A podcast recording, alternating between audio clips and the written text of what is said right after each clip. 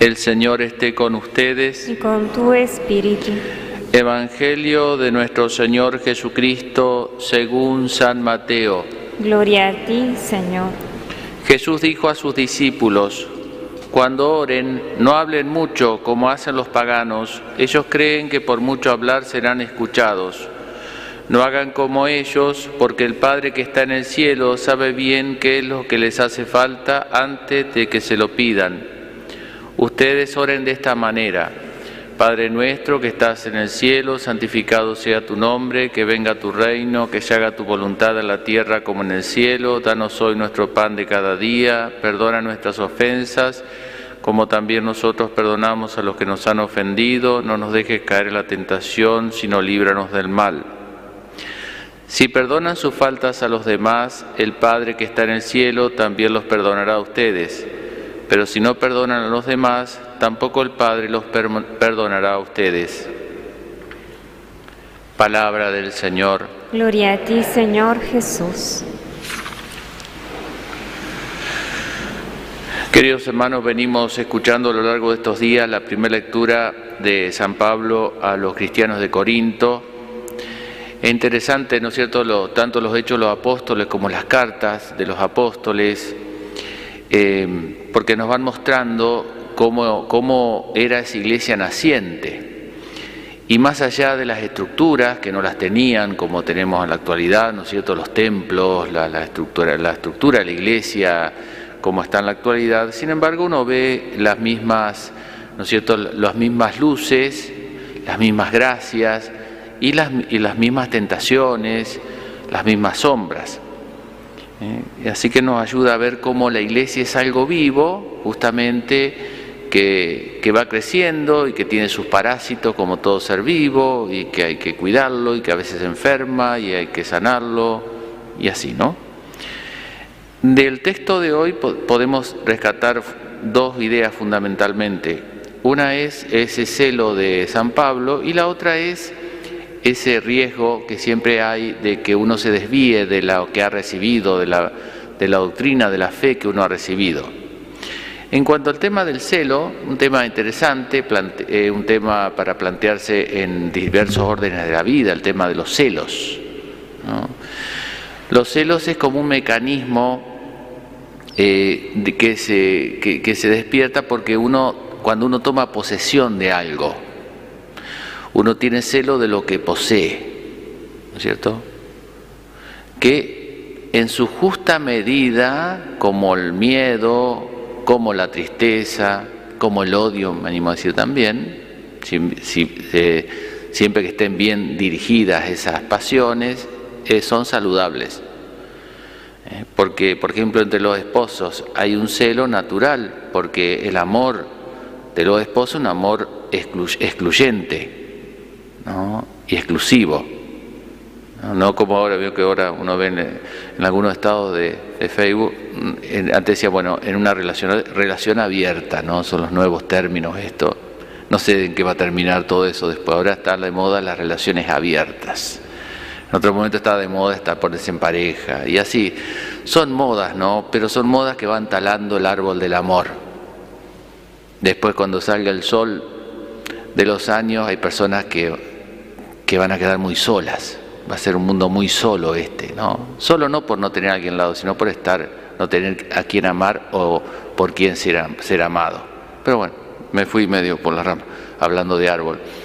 Eh, entonces es natural que haya una, eh, eh, digamos, un natural. Fíjense que, como en todas las cosas de, de, nuestro tiempo, le cuesta a nuestro tiempo encontrar la justa medida de las cosas, la justa medida del temor. Entonces tener las personas que no tienen miedo a nada, que no está bueno eso tampoco, una apatía, una, un desafío, una, ya son demasiado temerarios, y tener el otro que tiene pánico y cuesta encontrar la dosis justa de sal.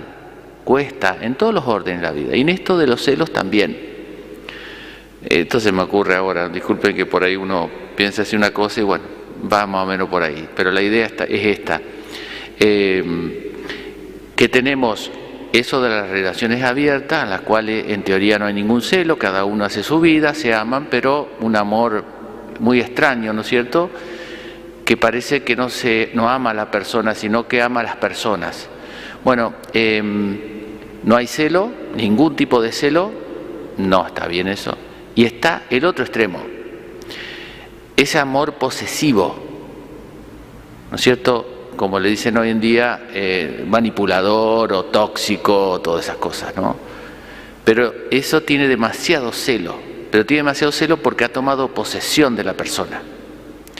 Yo me animo a decir, esto a título personal, ¿no? Que muchos de los, de los homicidios de mujeres, los llamados femicidios y, y todos estos crímenes pasionales responden a ese patrón, que no saben amar que aman a las personas de modo posesivo. Y cuando usted posee algo, si, si no es para usted, no es para nadie, lo estrella contra el piso.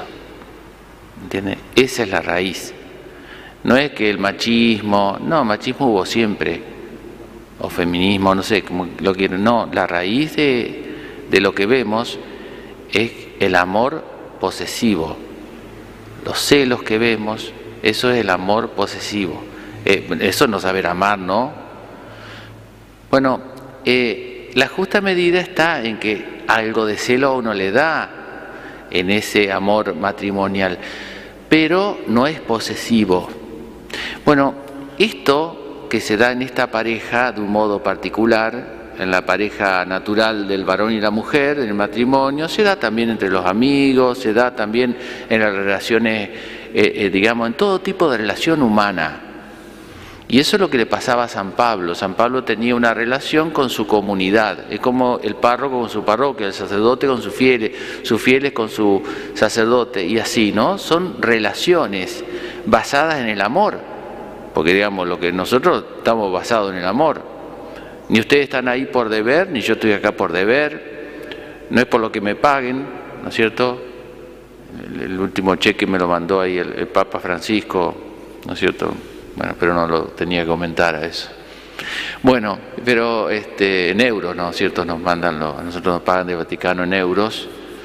Bueno, eh, es un chiste eso, pero digo, eh, está basado en el amor. Esa es la lógica de nuestra relación. Y el parásito del amor es, son los celos. en su justa medida, ya digo, puede ser saludable, pero cuando se desproporciona, lo que está indicando es que uno tomó posesión, se apropió. Y eso es lo que está mal, porque uno no se puede apropiar ni de las personas, ni de las instituciones, de las cosas se puede apropiar. Eso sí, ¿eh? yo soy celoso de mi auto, no lo presto a nadie, de mi guitarra, ¿eh? es mía, es mío, como dicen los chicos. Pero de las personas no se puede tomar posesión, ¿no? porque entonces ahí, a partir de ahí uno las empieza a usar, pues las cosas se usan, es así. ¿Qué significa esto? Que San Pablo tenía un amor por su comunidad y lo que a él le preocupaba no era que otro sacerdote o otro apóstol hablara, sino que le hablaran de otra cosa. No es que lo separaran de él, sino que lo separaran de Dios. Fíjense lo que él dice.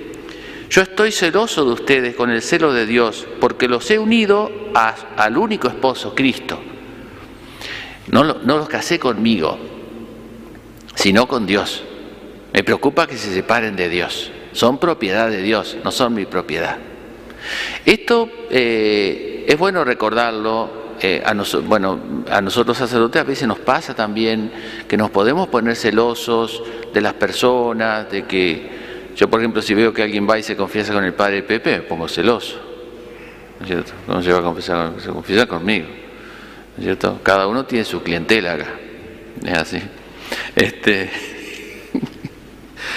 Esto lo vamos a que borrar después porque va a quedar grabado.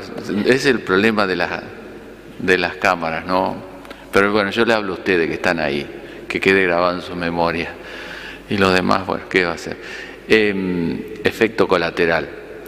Pero yo lo digo en broma, pero a veces se suscitan en las comunidades parroquiales, entre comunidades, ese celo, y no está bien eso, porque eso es cuando uno toma posesión. Yo no soy dueño de ninguna persona, ni ninguna persona es dueño mía, ni soy dueño de una parroquia, yo administro, ¿no es cierto? O el párroco no es el dueño, etcétera, ¿no?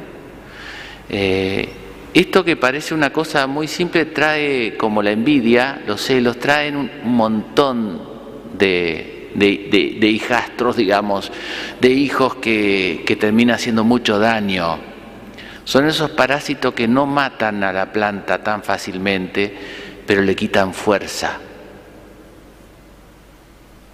No matan a la planta, pero le quitan fuerza. ¿Entiende? Uno dice, tengo que estar peleando por este tema. No, pero hay otras cosas por las cuales pelear. Hay otras cosas por las cuales luchar.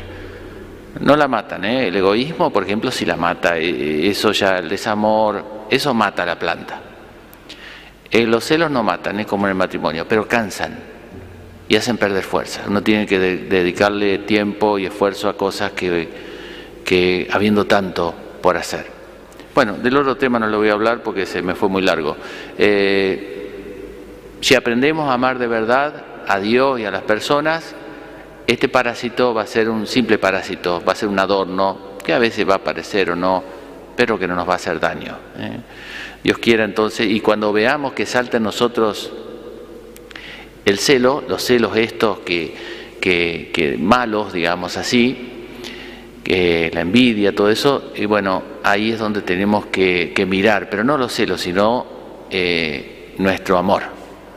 Porque un verdadero amor, ¿no es cierto?, eh, siempre deja libre al otro. Fíjense a nosotros, Dios nos ama, el amor de Dios es el amor por excelencia. Y nos deja tan libres que a veces usamos mal de la libertad y pecamos. ¿Cómo será, no? Así que de ahí tenemos que aprender. Que la Virgen nos conceda esa gracia.